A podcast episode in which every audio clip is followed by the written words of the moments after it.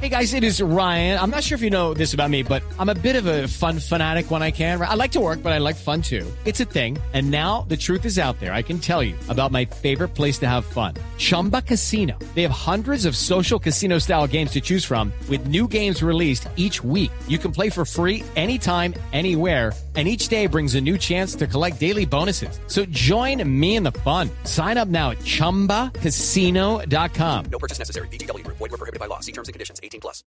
Los personajes, las historias, las anécdotas, las confesiones, las noticias, todos los temas puestos sobre la mesa. Aquí comienza Mesa Blue. Presenta Vanessa de la Torre en Blue Radio y BlueRadio.com. La nueva alternativa.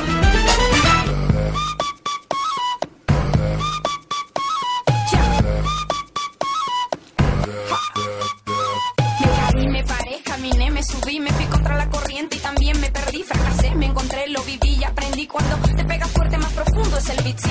Sigo bailando y escribiendo mis letras, sigo cantando con las puertas abiertas, atravesando por todas estas tierras y no hay que viajar tanto para encontrar la respuesta. No te preocupes si no te aprueban cuando te critiquen, tú solo di. Soy yo.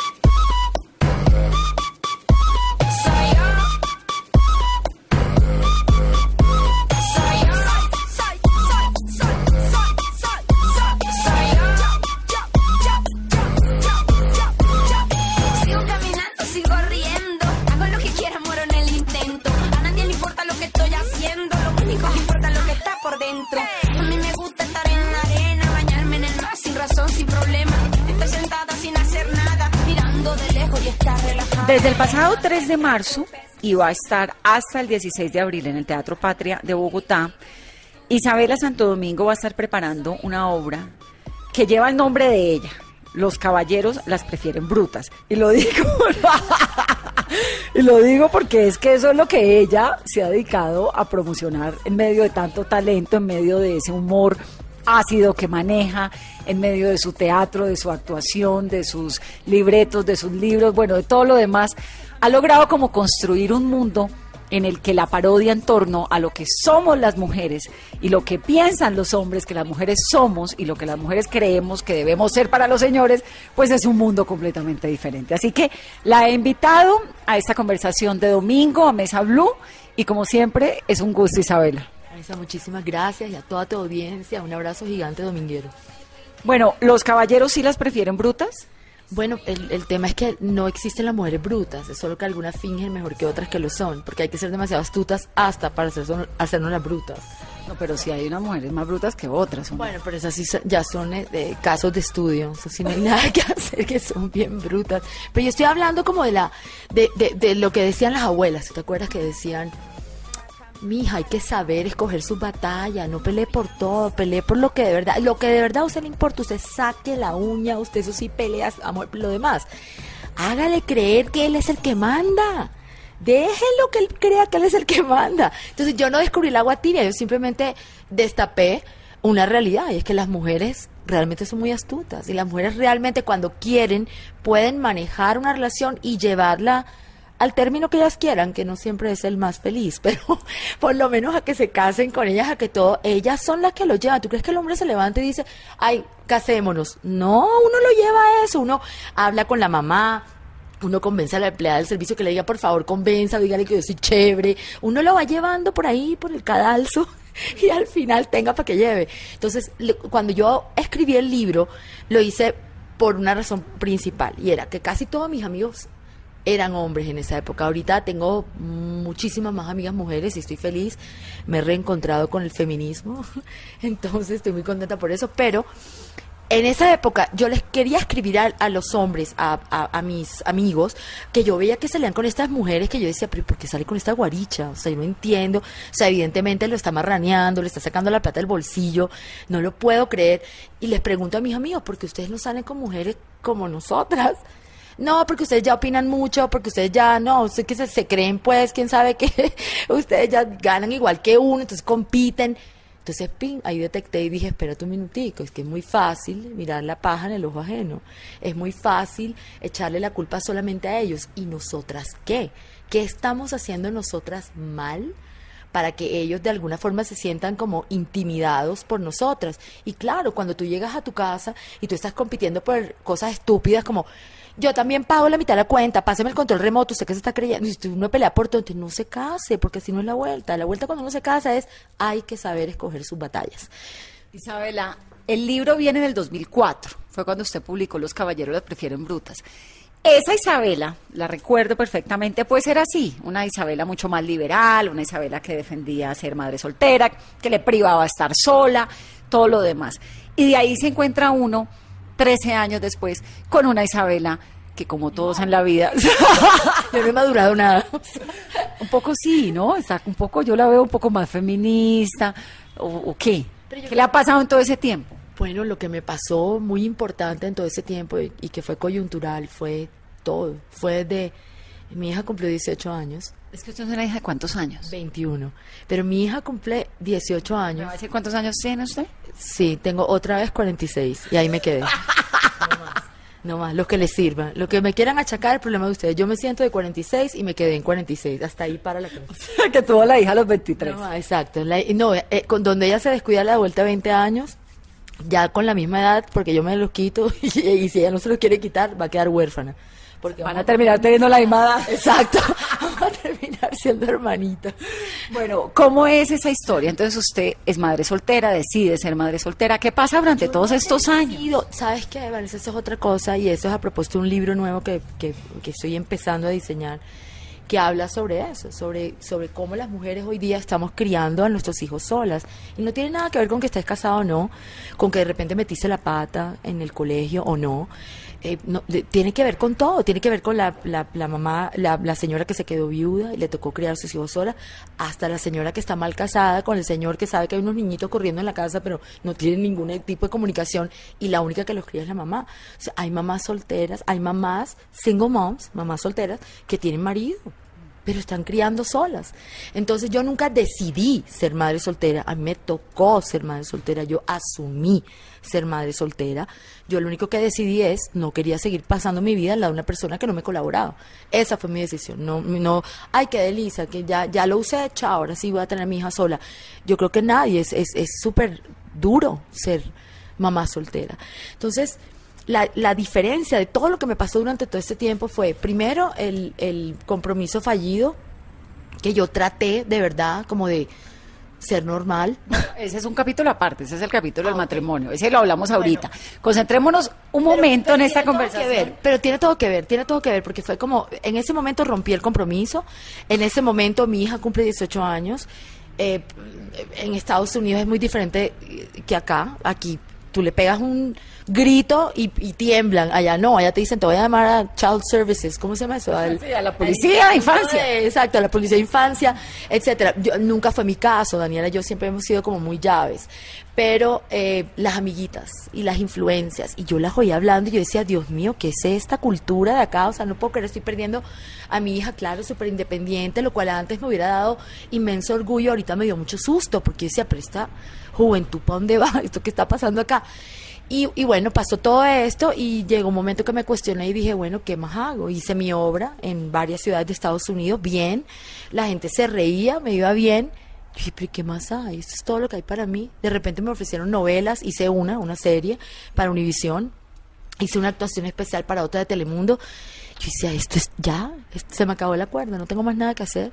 Entonces todo fue coyuntural, como la ruptura, el compromiso, que obviamente pues a mí me, me afectó un poco. El, eh, eh, mi hija, lo que estaba pasando con ella, que sus hormonas estaban locas.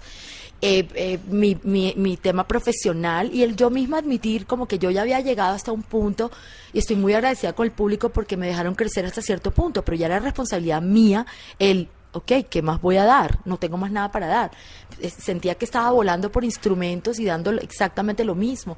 Entonces tomé la decisión y dije, ok, yo fui madre soltera hasta este punto, agarré un teléfono llamé al papá y le, dije, te cubrí la espalda hasta los 19, te toca a ti. No, no, pero ¿cómo así? Pero. Lo siento, me voy para Los Ángeles. Empaqué mis maletas y me fui a estudiar. Lloré.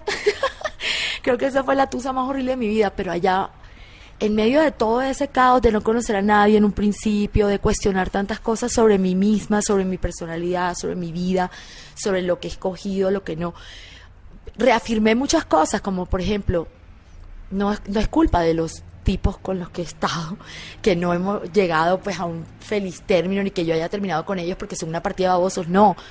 Yo nunca he estado lista, es la verdad, yo nunca he estado lista, yo no entiendo yo no entiendo el matrimonio, yo no entiendo la relación en cautiverio. ¿Pero qué es lo que no entiende? ¿La fidelidad? No entiendo, yo no entiendo muchas cosas. Yo no entiendo, por ejemplo, por qué las niñas se afanan a los 17, 18 o por qué uno seguir parámetros. Por ejemplo, ay no, pero tiene 24, ya está como quedada.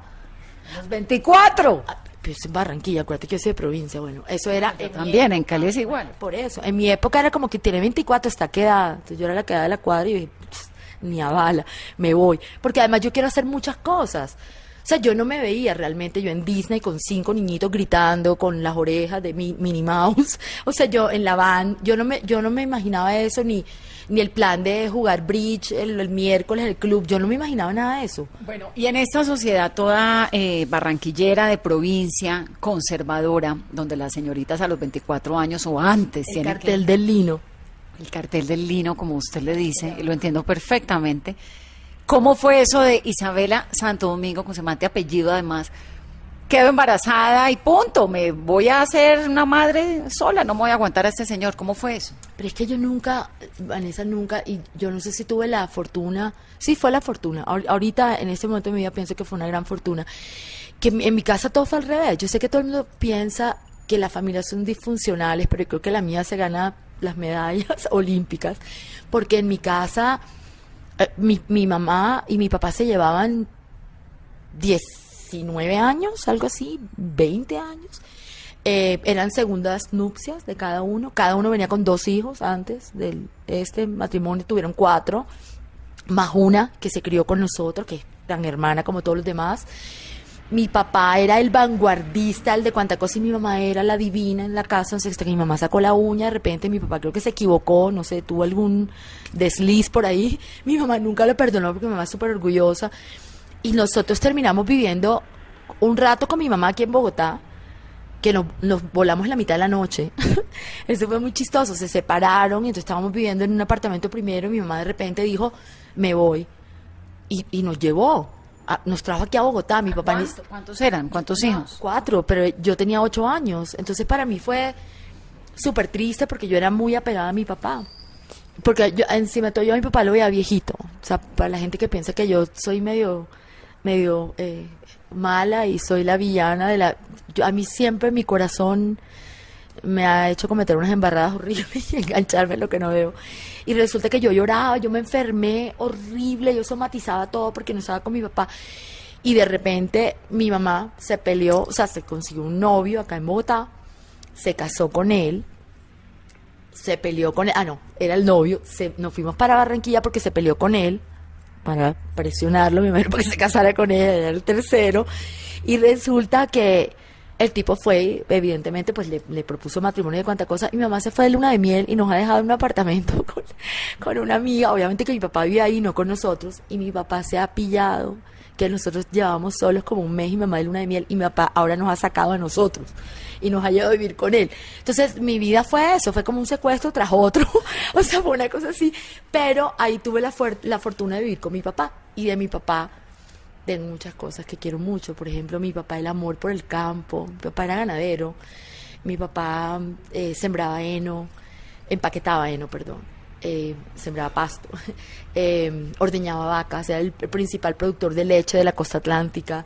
era nada, tenía una feria ganadera, la primera feria ganadera que se hizo en, en la costa, la hizo mi papá en, en la finca de él. Eh, la playa, amaba el mar, amaba leer. Él era el que se iba los domingos con una hamaca, con 80 libros, periódicos y todo. Entonces mi amor por la lectura viene de mi papá.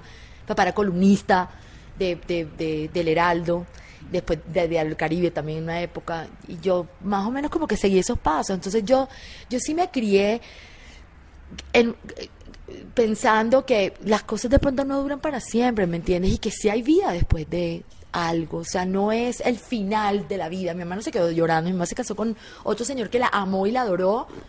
Nunca perdonó a mi papá, sigo pensando que mi papá fue el amor de su vida hasta que se murió y de malas por orgullosa, que eso también aprendí una lección, pero siempre entendí eso, que la vida sigue, que la vida continúa, que, que de- debe haber proyectos, que debe haber planes, que uno no nace casado ¿Y dónde fue que conoció a Bernardo Osa, el papá de Daniela? ¿Cómo fue esa historia? Bernardo, yo pasé del Diario del Caribe, pasé al Heraldo, trabajando en el Heraldo, yo creé una sección que se llamaba Pelados, que podría ser un preámbulo de lo que fue la revista Shock después. Eh, organicé un concierto así impresionante, hasta cantó Sofía Vergara, y la puse a cantar con una banda de rock Bite local. Fue el gran evento pues del año y a mí de repente me llamaban de Telecaribe, tenía una sección en un programa, pero yo era muy local. Pero de, de eso que se me empezó a despertar como la, la curiosidad de cómo sería vivir en la capital. yo la propia provinciana. Y como no tenía esta familia como tan arraigada, como tan, ¿me entiendes? No tenía tan, tantos tentáculos que me ataran a muchas cosas. Una un día llegaron de periódicos asociados a buscarme a mí, de Bogotá, que querían saber quién era yo y que querían ofrecerme un, un trabajo para que yo fuera corresponsal o alguna cosa. Y yo de atrevida les dije, como siempre, yo siempre soy la más atrevida, le dije, pero ¿y por qué corresponsal? ¿Y por qué no más bien me dan un trabajo allá desde la nada? Cuando quieras, ya. Y me empezaron a hacer la casa y después dije, no, no, yo aquí estoy bien, yo como que reflexioné. Y en una de esas me pasó algo, algo importante de mi vida y tomé la decisión con otros dos amigos, dijo, vámonos. Porque sí, ya era la época de los casamenteros, de no sé qué, entonces ya era como la presión de, bueno, ¿y esto es qué? Los estos tres amigos dijimos, no, vámonos, vámonos para Bogotá, por favor, nosotros todavía tenemos mucha tela por cortar. Una de ellas era diseñadora de modas, se casó con un italiano y es diseñadora en Italia, y el otro vivió en México y es un súper empresario. Y bueno, yo me quedé en Colombia, pero eh, fue, fue bonito. Vivíamos los tres en un apartamento, haz de cuenta, Three's Company, o lo que tú viste en la serie Los Caballeros, yo sí lo viví yo sí sé lo que es vivir con un hombre que no es ni mi novio, ni tiene ningún interés en mí, ni yo en él, normal, a mí me parecía normal.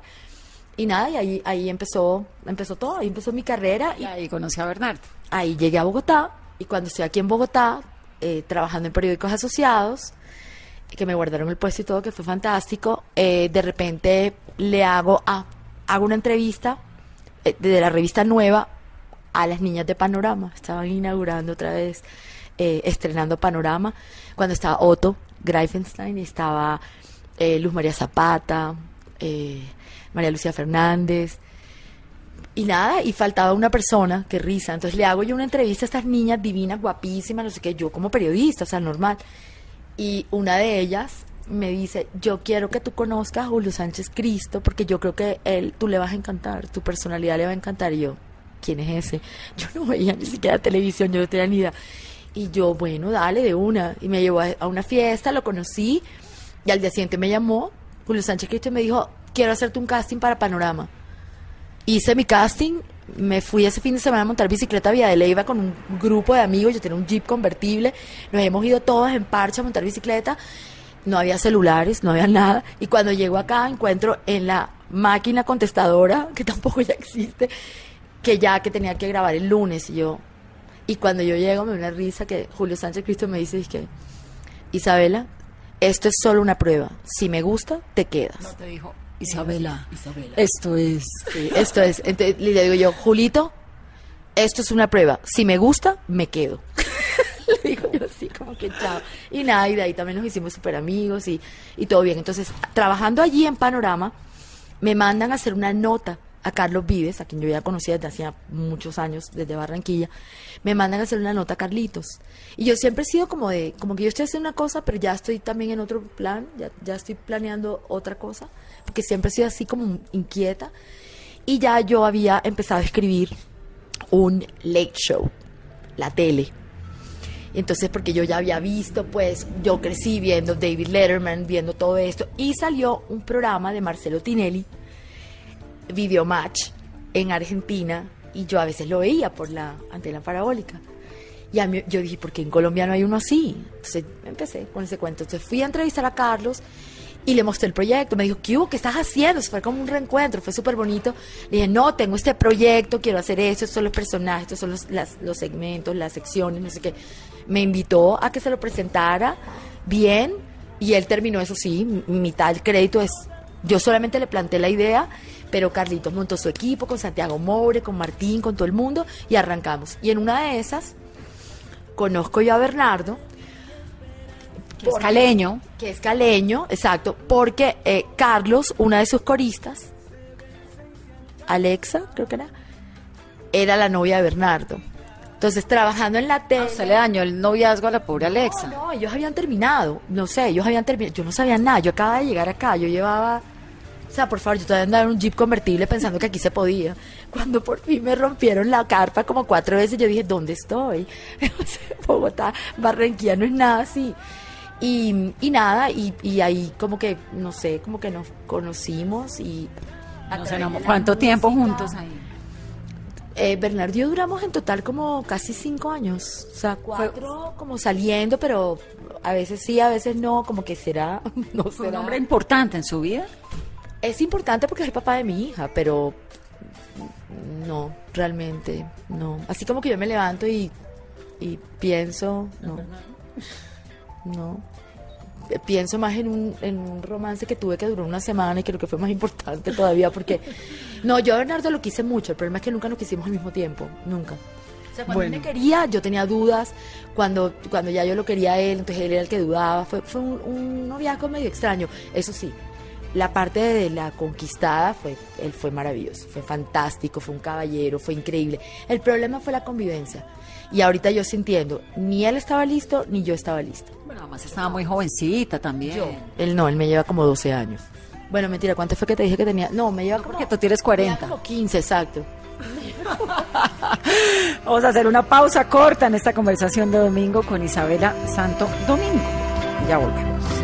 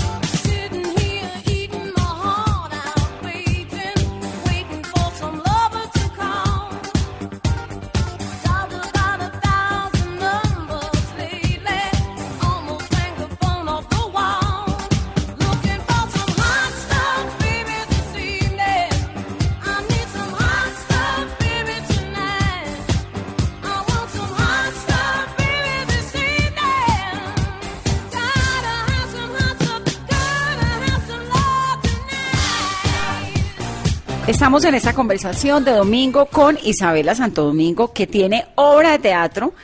Los caballeros las prefieren brutas a partir del 3 de marzo. Está desde el 3 de marzo y va a estar hasta el 16 de abril, ¿no? En el Teatro Patria en Bogotá. Isabela, estábamos hablando, bueno, ya pasamos por la historia, por el, el novio marido que no funcionó esa relación. No puedo evitar preguntarle por el matrimonio.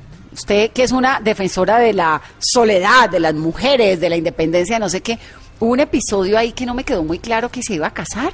Sí, total, imagínate, se me ocurrió porque yo, yo en algún momento de mi vida, ¿sabes que uno tiene que hacer, Van, uno tiene que hacer muchas pausas y otra vez como que, ok, reflexionemos sobre esta, esta etapa de mi vida, qué aprendí, qué no aprendí, cómo sigo de aquí adelante.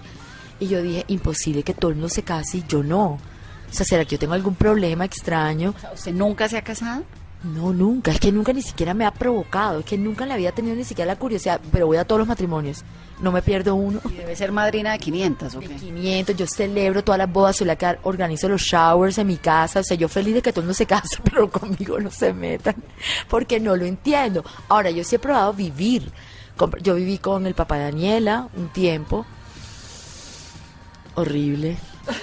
Fue, fue una experiencia muy extraña en mi vida porque me sentía como, además yo soy buena novia, que ese es el problema, que yo soy tan buena novia que yo tiendo, la gente no, la gente que no me conoce creería que yo no sacrifico nada, yo sí sacrifico, precisamente por eso, porque yo sacrifico y porque soy buena pareja y soy consentidora y soy hasta buena ama de casa, o sea, yo cocino y todo, yo, yo me burlo que, que se me quema hasta un té, pero, pero yo sé cocinar, yo sé hacer una cantidad de cosas, pero yo me entrego tanto y me meto tanto en la relación y de verdad quiero tanto que funcione que yo las evito lo más que pueda porque no estoy lista, porque, porque yo sé que la convivencia va a ser un problema para mí, sobre todo cuando sales con una persona que tiene horarios diferentes. Por ejemplo, el papá de Daniela trabajaba toda la noche y a mí me tocaba madrugar a las cuatro y media de la mañana para hacer radio, después me tenía que ir a la revista Shock a, a dirigirla, luego tenía escenas de perro amor en esa época. O sea, fue una época súper complicada. Y él tenía otros horarios, entonces nunca coincidíamos. Y encima de todo, la industria de la música se estaba viniendo abajo en esa época. Salió MySpace, yo ya había empezado pues con lo de la revista Shock, etcétera.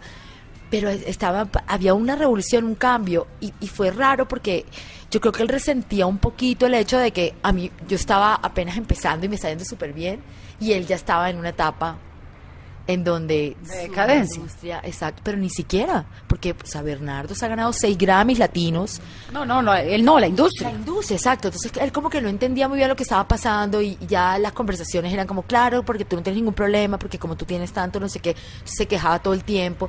Yo decía, a mí me toca mamarme esto toda mi vida. O sea, esto es hasta que la muerte nos separe, pues me quiero matar ya. O sea, yo no quiero vivir más. Pero será porque usted ve las relaciones de pareja como un sacrificio. No, sino porque yo pienso que uno no nace casado, lo que te dije hace un rato. Yo pienso que la vida en pareja es buena, es, es bonita si es constructiva, si es edificante, si encuentras apoyo, si encuentras un cómplice, un aliado. Yo no te voy a hablar de, la pareja perfecta porque no existe, empezando por mí, yo no soy perfecta. Pero yo no estoy buscando el tipo guapo, ni el millonario, ni el más chistoso, ni el más... Yo estoy buscando un tipo que tenga su vida clara que tenga su vida tan clara y que esté tan ocupado con su propio propósito de vida que no tenga tiempo para estar resintiendo el mío, que no tenga tiempo para estar todo el tiempo diciéndome por ahí no es, no haga esto porque va a pasar tal cosa, o que todo el tiempo me esté proponiendo una negociación desde que vamos a desayunar, yo no sé qué vas a desayunar tú, yo voy a desayunar arepa de huevo con Milo, ¿me entiendes? Eso es lo que desayuno yo. Yo no lo entiendo, o sea, no es, no es de maldad, yo, yo no quiero sonar a que yo soy esta villana intransigente que no quiere negociar absolutamente nada, no, es que no lo entiendo, genuinamente te lo digo, Vanessa, no entiendo la vida en pareja si uno no está con una persona que está en el mismo nivel de uno y que entiende que la vida es una aventura personal e intransferible y que nadie la puede vivir por uno, nadie puede ser feliz por uno y nadie puede ser infeliz por uno. No, y uno inevitablemente sí termina haciendo sacrificios, pues es que la relación en pareja implica sacrificios. ¿Es fiel usted? Muy fiel. Y yo he estado dispuesta, y yo he hecho muchos sacrificios, no vas a creer. O sea, el, el simple hecho de yo haberme ido de Colombia, donde yo tengo todo, o sea, tengo mi casa, tengo mi hija, estaba en el colegio. Yo me fui a vivir a Miami, eso fue un sacrificio grandísimo. La gente cree que, ay, que Miami, qué chévere. No, chévere aquí, con todos los problemas que tenemos. Chévere Colombia, chévere la gente de Colombia. Para mí fue un sacrificio horrible. Fue dejar a mis amigos, mi comida, mi, mi, mi- lo que yo conozco, mi, lo que yo soy, mi esencia, para irme a vivir a un país que sí, allá vive mi familia y todo lo que tú quieras, pero yo, esto me jala mucho.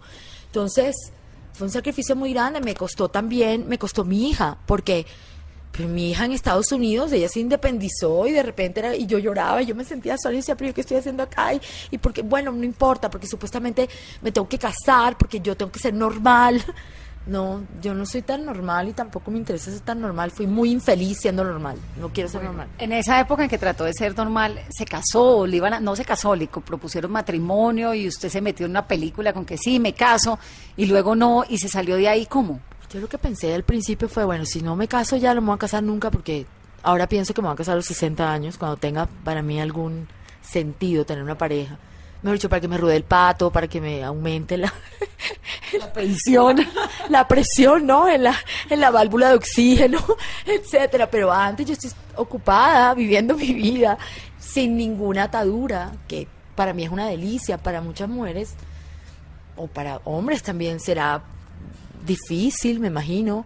Para mí no, para mí lo difícil es vivir en pareja porque a mí me gusta ser libre, a mí me gusta ser libre, a mí no me gusta negociar cosas como mi libertad, por ejemplo. No me gusta yo decirte, por ejemplo, eh, ¿será que nos vamos de vacaciones? Tengo unos días libres, he trabajado como una mula todo el año, quiero, quiero irme cinco días a descansar.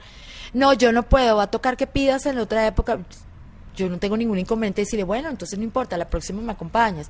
Pero entonces si a mi pareja eso le parece No.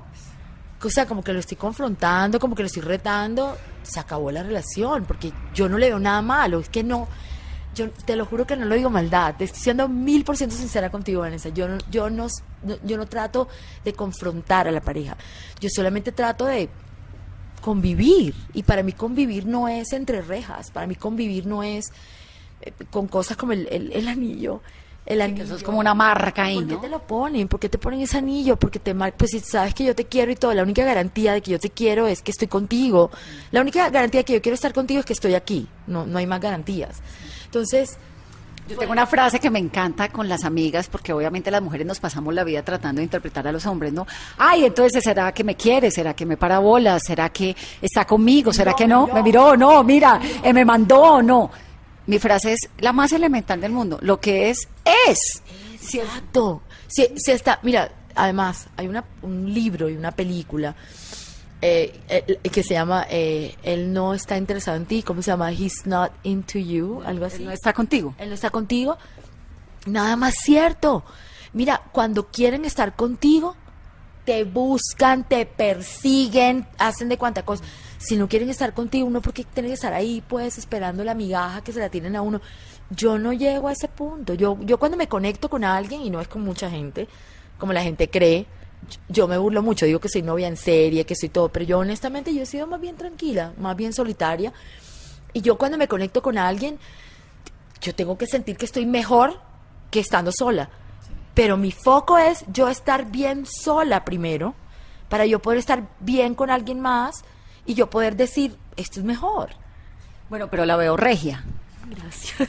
¿Está con alguien ahora? No, estuve saliendo con un inglés en Los Ángeles, eh, otro productor musical, DJ también de la vieja guardia, guapo, increíble, un tipazo. Pero yo ya no vivo en Los Ángeles. Yo estoy, todo, toda mi vida de Los Ángeles, esa etapa, está metida en un depósito en este momento. En este momento yo estoy aquí, yo estoy en Colombia, yo vivo en Colombia si existe la posibilidad que nos reencontremos otra vez, la puerta quedó muy abierta, dos personas maduras, por fin salí con alguien un poco mayor que yo, porque siempre ha sido menor, entonces no entienden la vuelta, pero este sí entendió, fuimos súper honestos, nos queremos muchísimo, pero yo estoy aquí, y yo, eso de la relación a larga distancia y... Y, el, el- el drama de salí esta noche con que no, o sea, yo, yo no vivo eso, yo estoy aquí y ahora. Esta es mi realidad en este momento. Isabela, el éxito de los caballeros las prefieren brutas, que como lo decíamos al comienzo de esta entrevista, arranca en el 2004 el libro y usted logra darle ese giro, ese vuelco, se lo reinventa, lo vuelve una obra de teatro con la cual le ha dado la vuelta a medio mundo. ¿Se lo esperaba? ¿Cómo lo planteó? Yo sabía que tenía un título enorme y provocador y, y, y- y yo lo que más quería realmente era como, mira, si me leen 100 personas y yo le cambio un poco la mentalidad a 100 personas sobre las relaciones de pareja y sobre no, no sobre no quedarte con alguien, sobre no casarte. Yo, yo, yo no quiero que la gente piense que yo estoy en contra del matrimonio. Yo estoy en contra de una mala relación. Yo estoy en contra de sacrificar toda tu vida al lado de una persona cuando evidentemente ya no hay comunicación, no hay amor y no hay voluntad de arreglar lo que se haya dañado. Yo estoy en contra de la infidelidad. Yo pienso que si una relación no funciona, uno debería tener la gallardía ellos, en el caso de los hombres, de decirnos a nosotras, por ejemplo, no está funcionando, estoy mirando otras opciones, me estoy intranquilizando la relación o me estoy aburriendo, darnos la oportunidad de ver, de arreglar lo que está dañado y si no hay nada que hacer, pues nos dejamos. Pero la infidelidad no solamente es de los hombres. Por eso te digo, ahora los tiempos han cambiado. Entonces, ¿ahora qué pasa? Yo en mi show obviamente me burlo y digo que nosotros también nos hemos vuelto infieles, gracias a ellos. Apoyado y que, como Justin Bieber. Porque nosotros no sabíamos de lo que nos estábamos perdiendo hasta que los empezamos a imitar a ellos, lo digo obviamente con sorna. Pero, pero sí es verdad, pero yo estoy en contra de eso y no es solamente en contra de los hombres que son infieles. Si las mujeres eso es lo que están imitando, qué mal, porque imagínate, si a duras penas uno puede con uno mete con dos. Y yo sé que la aventurita es lo que tú quieras, pero es que nada justifica un engaño. O sea, el engaño es, es lo peor, además que no es necesario. O sea, ¿qué tiene de malo después de convivir 7, 8, 10 años con una persona decirle, sabes qué, vamos a replantear esta relación porque no me está funcionando? Yo no sé si replantear la relación es, durmamos, perdón, durmamos en cuartos separados o por un ratico o, ¿sabes qué? O no compartamos el mismo baño o salgamos los miércoles en la noche y tengamos una cita los dos a ciegas o juguemos roles o no sé, vayamos un- de un sexólogo y vamos a, a- a hacer, no sé, pero yo creo que cada, ti- cada tiempo es importante revisar qué está pasando porque si una persona piensa lo mismo a los 20 y a los 40, hay algo malo con esa persona Sí, no le pasaron 20 años en no medio. pasó nada en su vida. Y yo creo que uno tiene que volver a presentarse con la misma pareja. ¿Quién soy yo hoy? Hoy me casé contigo y soy una persona, pero en cinco años soy otra. Su obra van hombres y les encanta, pero a las que más les gusta es a las mujeres. Y a las que más les gusta es a las mujeres conservadoras. ¿Por qué? Porque yo digo lo que ellas no se atreven. porque yo las libero un poquito, porque, porque mi misión es empoderar hombres y mujeres, no solamente mujeres. Y me encanta que me digas eso, porque una de las eh, mis, ¿cómo se dice? Eh, eh, eh, eh, faltas de comunicación o, no sé, errores eh, que la gente a veces piensa o comete en cuanto a, ay no, que es ahora, no han leído una letra del libro, nunca han visto la serie, nunca han ido a la obra, pero algunos van un poco prevenidos, ya enseguida se relajan cuando yo arranco mi obra hablando mal de mí, burlándome me- de mí misma, diciendo que soy una cuarentona, que, que en mi casa me dicen crimen perfecto porque no levanto ni sospechas, o sea, yo, a mí no me importa, a mí no me importa. Entonces, claro, todo el mundo se relaja y llega una partecita en donde nos enfocamos en los hombres, en las cosas que, pero ojo, en los tipos horribles. Y yo aclaro, tipos buenos hay allá afuera, pero por brutas siempre nos encartamos con lo peorcito. O sea, tenemos un complejo masoquistas que no podemos con nosotras. O sea, nos queremos el tipo el que más nos hace daño, el que más nos pega cachos, el, el que más nos pone a competir con las demás mujeres. O sea, es, es como una consigna como que no queremos entender que el tipo que simplemente nos dice qué linda estás y que no sé, que te invita a una cita normal, que no terminas en ni presa ni en la cárcel, sino normal, ese de pronto es el que nos conviene. Sí, que al otro día le mandan a uno flores, no, ese no. Ese no, ese, ay, qué baboso, qué cretino, ay, tan, tan, tan ridículo, pues mandándome flores. Yo me burlo de todo eso. Pero por eso digo, aclaro. Entonces los hombres no se sienten tan ofendidos y sobre todo porque hay una parte que también habla de las mujeres. Hablo de la falta de, de solidaridad femenina, hablo de cuando somos solteronas. Bueno, la falta de solidaridad femenina, entremos en esa en ese aspecto, porque la verdad es que uno sí se encuentra con que entre las mujeres somos tremendamente faltas de solidaridad. Eso de solidaridad de género es muy difícil de encontrar. ¿Somos amigas las mujeres? Yo hoy día sí, y yo creo que es un tema de edad también, y un tema de que todas las mujeres en algún momento de la vida nos damos cuenta que lo que nos separa es, es todo lo equivocado. Lo que nos está separando es nuestra competencia contra ellos, es una batalla de géneros. Nosotras queremos operarnos y queremos hacer vernos jóvenes y vestirnos chéveres y todo. Yo ya sé que es para nosotras mismas, porque la competencia entre nosotras. Pero cuando somos pequeñas siempre pensamos que es porque tenemos mejor opción de conseguirnos un tipo, porque a nosotras nos educaron para pensar que nosotras, o sea, la meta máxima es levantarse un tipo exitoso, que, o sea, como si nosotros no pudiéramos. O sea, yo he, yo he criado a mi hija no para que sueñe con casarse con un millonario, sino para ser millonaria ella, con sus propios recursos. Sabe que en estos días me leí una entrevista maravillosa de Natalia Ponce en El Espectador la semana pasada, donde decía, sí, es maravillosa porque es una berraca de verdad. Sí, uno se cree berraco, no. No, no, o sea, uno no es un, be- un berraco hasta que uno no ha vivido algo parecido a lo de Natalia Ponce. Bueno, Natalia decía en una entrevista que dio al espectador la semana pasada, no hay que criar más princesas, lo que hay es que criar más mujeres valientes, que quieran ser valientes, guerreras valientes. Te digo lo que yo siempre, es más, lo tengo ahí, es un mimi que, se, que, que voy a poner dentro de poquito que digo, porque me lo han preguntado mil veces, yo digo, mi propósito hoy día es, primero aclarar qué es el feminismo, porque la gente piensa que el feminismo son una cantidad de machorras que lo único que quiere es competir con los hombres y que odian a los hombres están completamente equivocadas. O sea, una mujer que no sea feminista, entonces, ¿qué es? Caballo. Sí, machista, pues tampoco. No, no, no, pero ¿qué eres? O sea, eres mujer. ¿Cómo no eres orgánica y naturalmente y de esencia feminista? Si se, se trata de nosotras, nosotras, es protegernos nosotras y proteger también a las minorías, a los hijos, a los animales, a la, a la naturaleza, a los mismos hombres. O sea, es, es, es, es otro tema. Entonces, eso por un lado. Por el otro lado, empoderar a las mujeres que no tienen la fortuna, como tú, Vanessa, que se han encontrado su hombre fantástico, su cómplice, su aliado de vida. Y lo digo con envidia, pero bonita, envidia de la buena, porque yo también quisiera algo de eso para mí, pero no se me ha dado. Y el 80% de las mujeres en el mundo, porque para eso me ha servido la obra y los libros y la serie y todo, viajar por el mundo y recolectar historias. Y date cuenta, la peor soledad que puede sentir una mujer es la que se siente a pesar de estar acompañada. No, la peor soledad, exacto. Es cuando uno tiene a alguien al lado y tiene que hablar. Esa es. sola, te sientes perversamente sola. Y tengo un man al lado que no me habla, que no me admira, que no me dice nada. Yo prefiero estar sola directamente.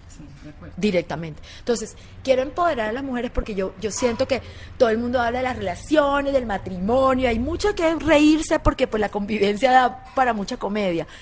Pero ¿quién le habla a todo ese pocotón de personas que sienten que después de un divorcio no hay vida? ¿Qué pasa con esas personas que les tocó ser madres solteras? O que de repente llegaron a los cuarenta y pico años y no consiguieron la pareja ideal y dicen, yo voy a ser mamá igual. ¿Qué pasa con esas personas que, no sé, que el marido las traiciona o que ellas mismas dudan y la embarran en su relación y terminan poniendo cachos y se las pillan y terminan solas? ¿Quién le habla a todas esas mujeres que no han logrado esa estabilidad emocional? Y te lo puedo prometer, es el 85% de la población, perdón, mundial. Sí, es que no es más, porque la verdad es que ese vacío, como nos quedamos con esa herencia de las abuelas y de las mamás que se aguantaban un montón de cosas y de las señoras que permitíamos que nos gritaran, que nos pusieran cachos, que ganáramos menos que los hombres, que todo lo demás, pues somos una generación que está cambiando la historia, que está cambiando el rol de las mujeres, por lo menos en Occidente. Bueno, y los hombres están confundidos eh, y pasaron de preguntar. no entienden nada. Nada, y que de, ¿quieres ser mi novia? ¿A quieres ser mi socia? O sea, ellos no entienden eso. O sea, perdidos, perdidos en la nebulosa. O sea, nada que ver. Entonces, yo creo que es nuestra responsabilidad también. Ya dejemos el tema de la guerra, de, de géneros. O sea, si uno se entiende como feminista, uno sabe que uno no está en contra de nadie. Uno está por proteger todo. ¿Tú, tú- te- tú viste la marcha de las mujeres en Estados Unidos? Yo participé. Las mujeres poderosísimas contra Trump. Y mira, mira la gran diferencia. Por un lado tiene esto, estas protestas violentas, no sé qué, los hombres peleando, las mujeres eran todas con los pussy hats, todas de rosado, bailando, cantando, a mí, o sea, ese es el mundo ideal que yo me imagino. Porque el día que una mujer se dé cuenta que somos poderosas por el simple hecho de haber sido mujeres, porque nosotros tenemos un gran poder, pero no es un poder para compararlo con el poder ni político, ni no. Somos poderosas porque nosotras gestamos. En nuestra vida está la procreación de la raza humana. Yo soy súper feminista. Entonces lo que te digo es, el día que las mujeres nos comenzamos de que somos poderosas por el simple hecho de haber tenido la bendición de haber nacido mujeres, ese día seremos poderosas. Bueno, Isabela, estamos a punto de terminar, se nos está acabando el tiempo, la veo regia, un poquito, tiene el pelo mono, la veo un poco, ya no es esta pelinegra fogosa. Se me desintegró. Hice un cortometraje y me tocó teñirme el pelo y luego me tocó verano, ya sabes, de todo. Se ve regia, mejor dicho, se conserva súper, ¿qué hace? Muchas gracias. Yo, es que si lo digo, me, ¿será que me trolean también? Yo nada, yo sigo viviendo mi vida normal, yo todavía voy a festivales de música, bailo, rumbeo, tomo, fumo, cuento chistes, soy responsable, meto la pata, la embarro, me enamoro, me desenamoro, viajo, me mudo de ciudad, yo estoy en el ahora, me rehuso a que hasta el último momento de mi vida yo no cree cosas, invente, proponga cosas y viva. Cada minuto de mi vida lo quiero vivir. Y yo creo que eso, eso es lo que se refleja. Ahí no vale ni cirugía ni, ni nada por el estilo. Es un tema de actitud. Un tema de conservarse y morirse de la risa todos los días. Isabela, gracias por esta conversación tan deliciosa. Ay, Vanessa, que se repita. Muchísimas gracias a todos ustedes. Un feliz domingo. Gracias por aguantarme. Créanme que algún día me entenderán. ¿Va a madurar o no? Que madurar es para las frutas.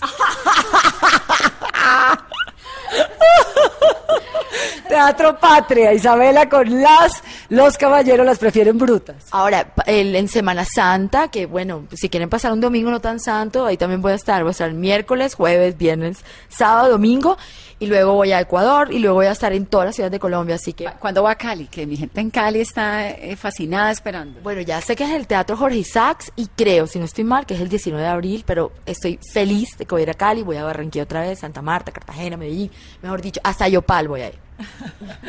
La esperamos entonces en todas esas funciones. Gracias Isabela por dejarnos entrar aquí a su espacio, a su casa, a su vida. Qué delicia de conversación. Feliz domingo para todos ustedes. Soy Vanessa de la Torre y esto es Mesa Blue.